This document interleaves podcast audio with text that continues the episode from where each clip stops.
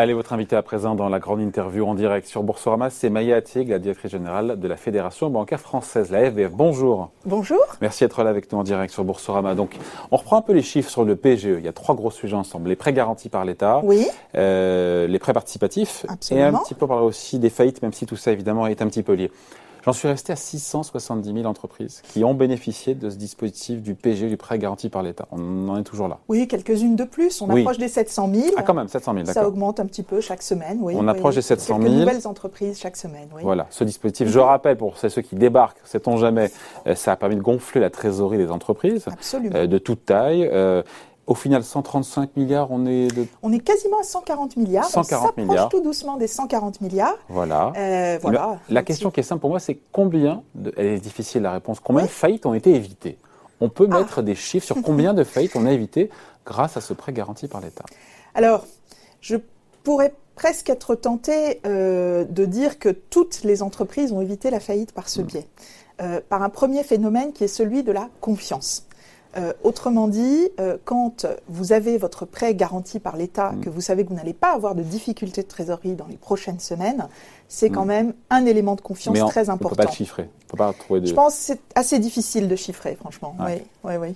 Bon, Euh, est-ce qu'on sait les, je sais pas combien de TPE, de PME en ont bénéficié? Alors, passons des grands groupes évidemment qui ont eu Oui. des, des très gros PGE, Oui. mais sur les TPE, PME. Ah oui, 90% des entreprises qui ont bénéficié du PGE sont des TPE, des Ouais. Toutes petites entreprises de moins de 10 salariés. Donc ça a Voilà. vraiment irrigué Ça, au plus, au plus profond, au, Au, plus. au plus profond et de tous les secteurs, vraiment euh, tous les secteurs en ont bénéficié, à On une peut échelle ou peut-être l'autre. un petit peu plus dans les secteurs en difficulté, on imagine. Oui, oui, oui. Alors, euh, on a, euh, au fond, davantage d'entreprises en ont bénéficié dans le commerce, Hum, euh, bien entendu, dans euh, l'hôtellerie, la restauration. Euh, également dans le secteur de la construction, vous vous souvenez que euh, lors du premier confinement, le secteur du BTP n'avait pas pu travailler, euh, ou très peu en tout cas, et donc euh, les entreprises du BTP en ont fortement euh, bénéficié également. Euh, et puis euh, l'industrie, l'agriculture, voilà. Donc quasiment tous les secteurs en ont bénéficié. Maya Tix, euh, le guichet du PGE a été, est prolongé jusqu'à la Oui. fin de l'année. Mhm. Il y a toujours des besoins, puisque vous parliez de l'immobilier, euh, on n'est pas en queue, de, en queue de programme, on est un peu Si. en... faut dire ce qui est. Oui, absolument. euh, mais bon, si- c'est bien qu'il soit, il soit là, il soit disponible, mais aujourd'hui, il y a, il Voilà. moins de demandes, non? Alors, euh, pour vous donner un, un élément très concret, hein, euh, il y a un an, on était à presque 3 milliards par jour, entre 2 et 3 milliards de PGE par jour. Aujourd'hui, on a moins de 500 millions par semaine. Ah oui, c'est un Hein. rapport de 1 à 10 quasiment. Oui, donc 1,8, ça a hein. beaucoup baissé. Ceci dit, euh, ça continue à être à peu près ce niveau-là, euh, quasiment toutes les semaines. hein. Voilà. Ce qui veut dire que l'enveloppe de 300 milliards, Oui, a priori, ne sera pas atteinte, ne sera pas non, consommée. elle ne sera pas consommée. Et quelque part, et quelque part, c'est peut-être une bonne nouvelle aussi. Absolument. Hein et je crois qu'elle avait été fixée, en fait, pour qu'il n'y ait pas de peur de manquer. Ah ouais. Euh, on se souvient du contexte quand le PGE a été lancé. Ouais. L'idée, c'était euh, de ne pas donner d'angoisse sur le fait justement que cette enveloppe serait épuisée trop vite. Donc ce calibrage, finalement, le signal de confiance qu'il a donné, je crois qu'il a très bien marché et c'est l'essentiel.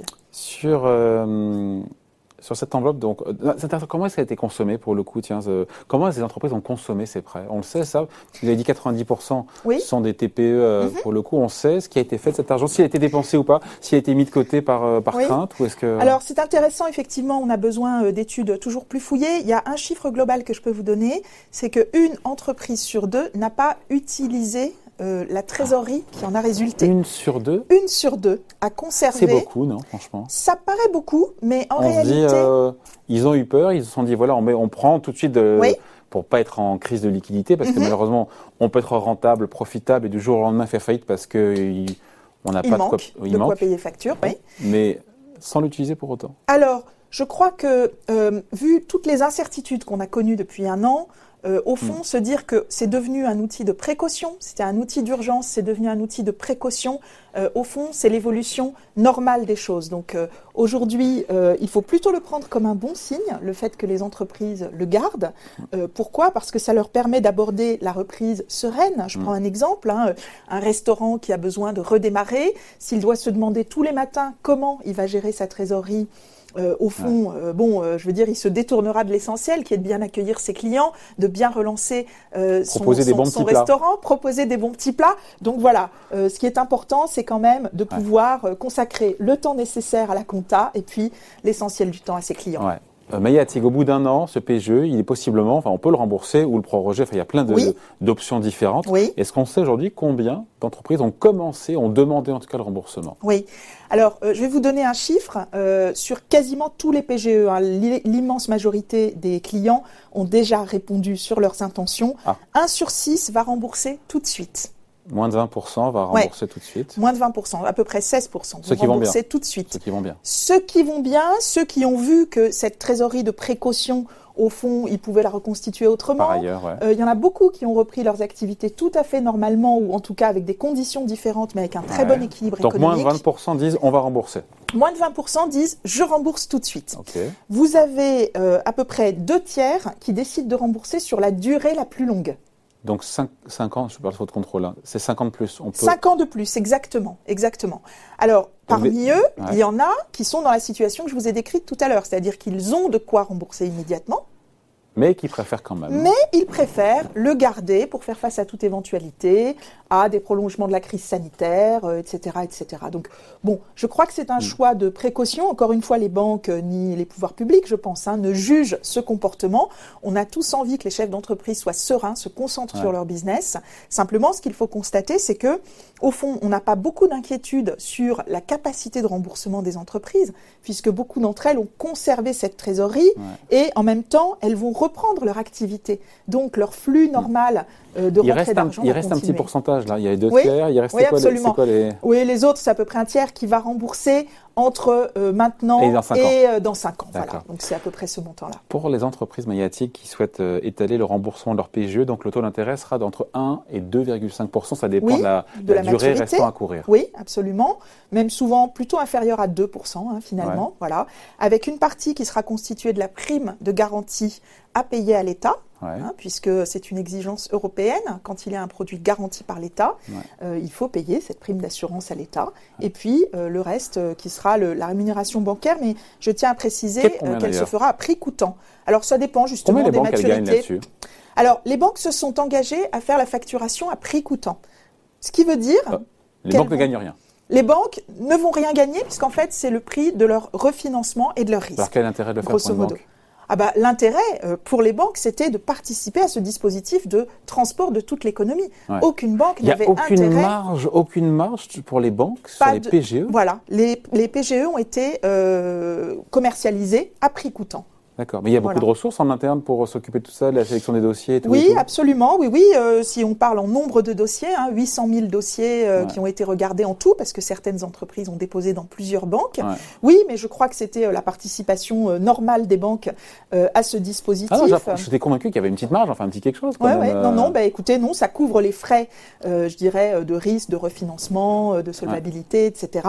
Mais voilà, ce n'est pas fait pour gagner de l'argent, ce n'est pas fait pour que les banques gagnent de l'argent.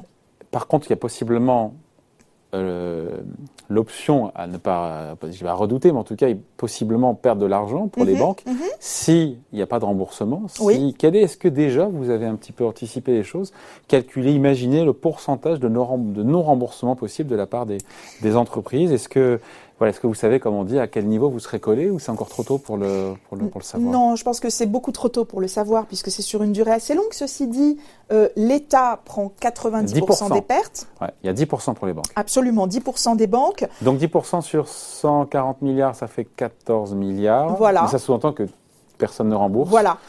Alors, Oui. en réalité, Si euh, vous regardez les prêts non performants sur euh, oui, l'État 5%, L'É- Oui, c'est moins de 5%. L'État a fait une estimation hein, pour ses propres Ouais. pertes qui sont euh, comprises entre 4 et 6%, 6,5%. Donc ça, ça change un petit peu. Mais en tout cas, voilà, l'État euh, prévoit que 6%. c'est autour de 5%. mettons. Donc- voilà. Mm. bon, mettons 10, c'est beaucoup plus 10% de non, mais de 14 milliards, Oui, oui, d'accord. Oui, ça fait 1,4 milliard.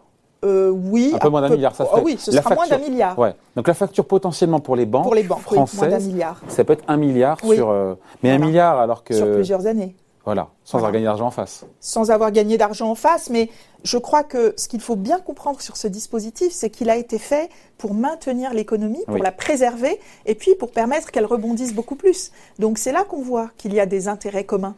Euh, les banques n'avaient aucun intérêt à ce que le système financier, euh, à ce que mm. le système économique s'écroule. Ce sont leurs clients. Euh, ce sont leurs clients. Ils avaient d'autres dettes et donc voilà. Je pense que tout ça, mm. c'est un effort qui est tout à fait normal et dans la logique d'utilité des banques françaises. François Villeroy de Gallo, gouverneur de la Banque de France, qui vient régulièrement nous voir ici sur Boursorama, dit qu'il ne faut pas, c'était pas chez nous, mais il dit qu'il ne faut pas exagérer ce risque de faillite d'entreprise. Oui. Est-ce que vous partagez ce point de vue? Parce qu'il y en a qui disent que quand les aides publiques seront retirées à mesure que mm-hmm. la vie va reprendre, heureusement, on pourrait observer peut-être un, rebond des faillites, quelque part qui serait une forme de normalisation, puisque le paradoxe, c'est qu'avec une décroissance, une euh, récession de 8% historique jamais vue en France, mhm. on a eu 20 euh, 000 ou 25 000 faillites de moins l'an dernier, ce qui pour le commun des mortels se dit mais comment c'est possible? Ben Oui, c'est parce qu'il y a eu euh, le chômage partiel, parce qu'il y a eu les prêts garantis par l'État, parce qu'il y a eu les reports de charges. Absolument.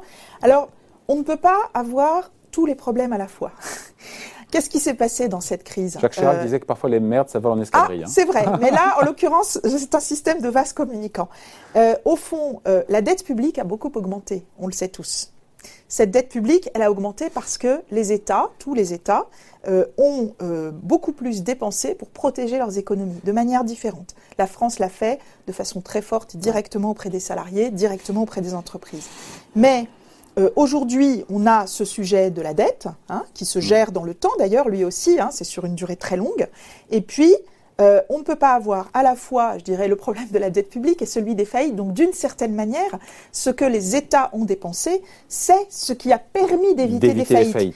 Et parmi ces entreprises euh, qui n'ont pas connu de faillite, vous, vous allez en avoir certaines euh, qui auront été très fragilisés dans la crise et qui auront du mal à rebondir, mais au fond, ce sera une minorité, une petite mm. minorité. Ce que je tiens à dire aussi, c'est que en réalité, depuis l'été dernier, vous avez 90% de l'économie qui a redémarré sans difficulté, enfin mm. sans difficulté, avec des conditions de travail parfois différentes, euh, des tensions. On a tous envie de revenir vraiment à la normale. Mais au fond, une grande partie de l'économie a pu reprendre son activité. Et ce sont ces 10%-là qui pourraient augmenter le nombre de faillites avec, une, encore une fois, un effet de rattrapage et de retour à la normale sur les 50 000, 60 000 faillites qu'on a, qu'on a tous les ans en France Parmi ces 10%, vous en avez une partie qui va redémarrer très fort dès que ça va rouvrir. Là, ça a rouvert et on voit mm. qu'il y en a qui vont redémarrer. Euh, et qui effectivement font tout pour ne pas grossir ses rangs. Il y en a euh, qui, pour diverses raisons, effectivement, euh, auront du mal à faire face.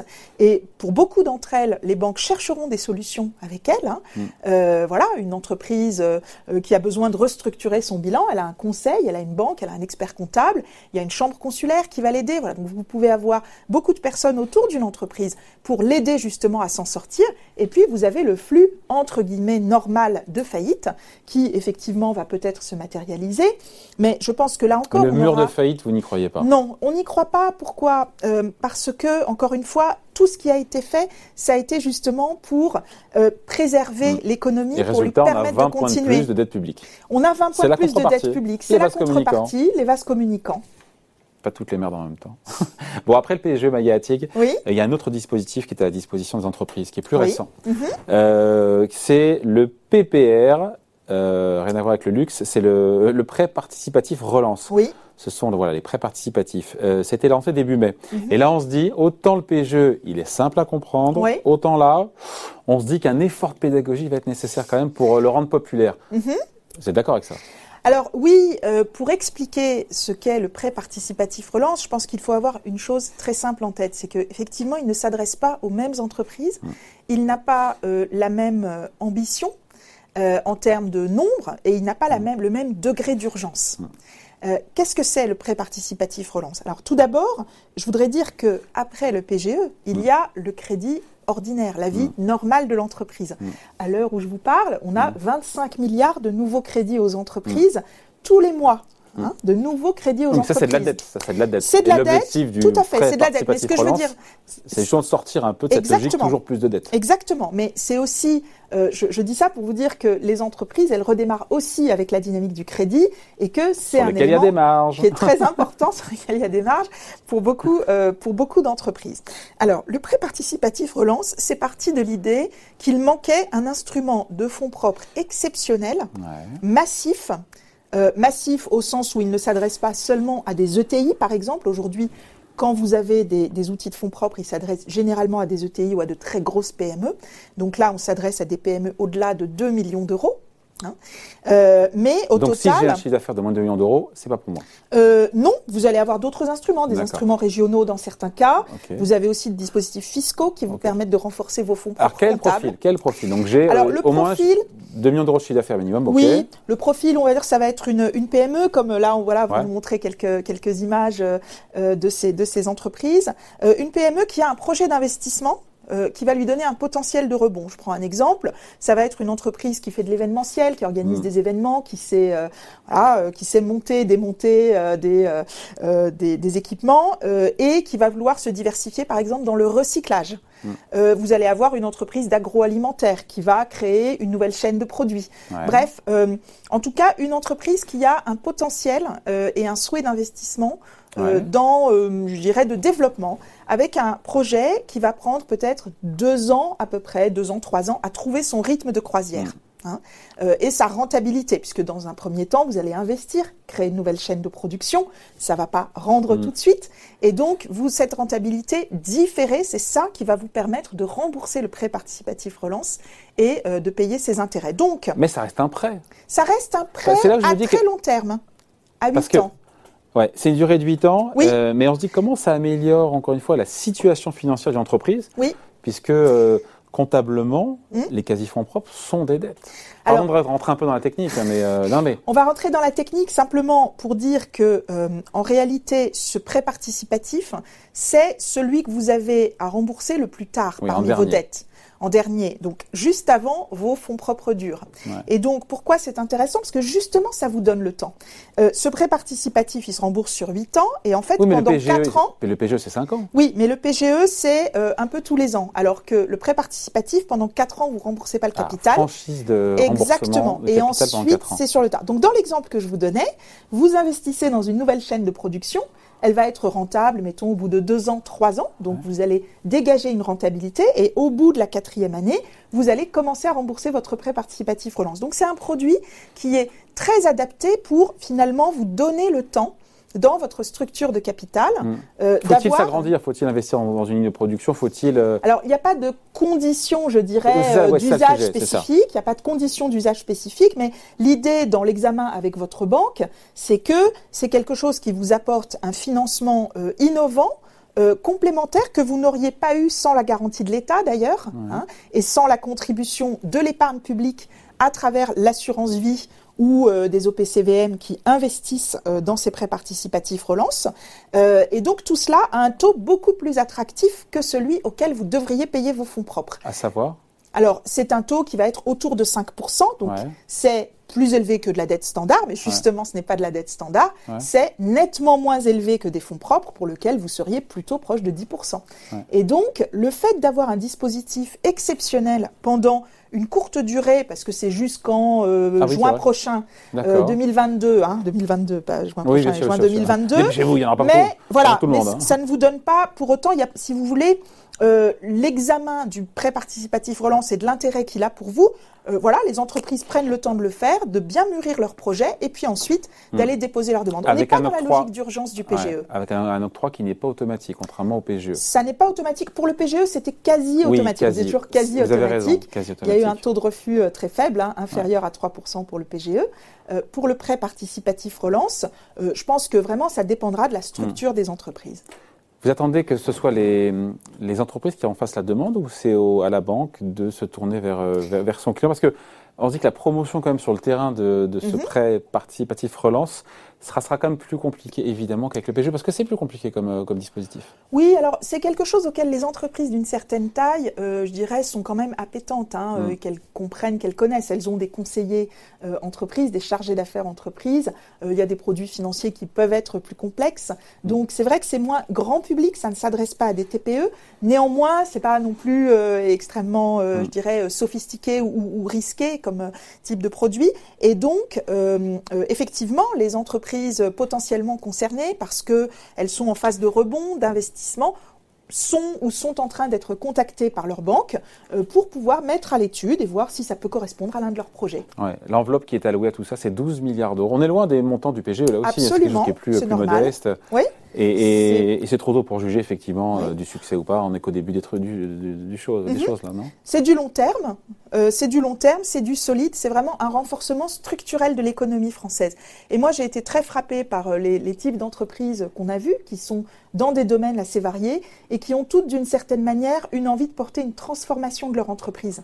Euh, et donc, prendre ce risque avec un dispositif qui fait appel à l'État, euh, à des assureurs ou à d'autres investisseurs institutionnels et avec euh, le conseil euh, de leur banque de proximité, mm. je crois que c'est quand même un symbole très fort de reprise les mains dans la main. Bon, et, sinon on finit là-dessus, le, risque de perte là, sur, un, sur ces prêts participatifs. On disait qu'il y avait 10% sur le PGE qui était à la charge des banques. Oui. Là, quelle est la prise de risque qui est prise par la banque, contrairement à l'État qui prend 90% sur le PGE à sa charge Alors en fait, c'est également 10%. Ah, d'accord. Euh, voilà, donc euh, sur un prêt participatif relance, la banque prend entièrement à sa charge 10%, et les 90 autres pourcents vont être répartis entre l'État et les investisseurs, donc euh, les assureurs et les investisseurs institutionnels. Bon, il y a de la marge pour les, pour les banques là-dessus. Hein. Alors là, il y a une petite marge, mais il y en a aussi pour les assureurs, puisqu'il faut également les rémunérer. Donc là, c'est un dispositif qui a été travaillé avec la Commission européenne de façon très fine par le ministère des Finances, pour que ce soit à la fois un produit exceptionnel, mais qui rentre quand même dans les standards, je dirais, euh, de l'économie de marché. Voilà. Bon, voilà, merci d'avoir été avec nous. Maya donc la directrice générale de la Fédération bancaire française, l'AFBF. Merci. À bientôt. Thank you.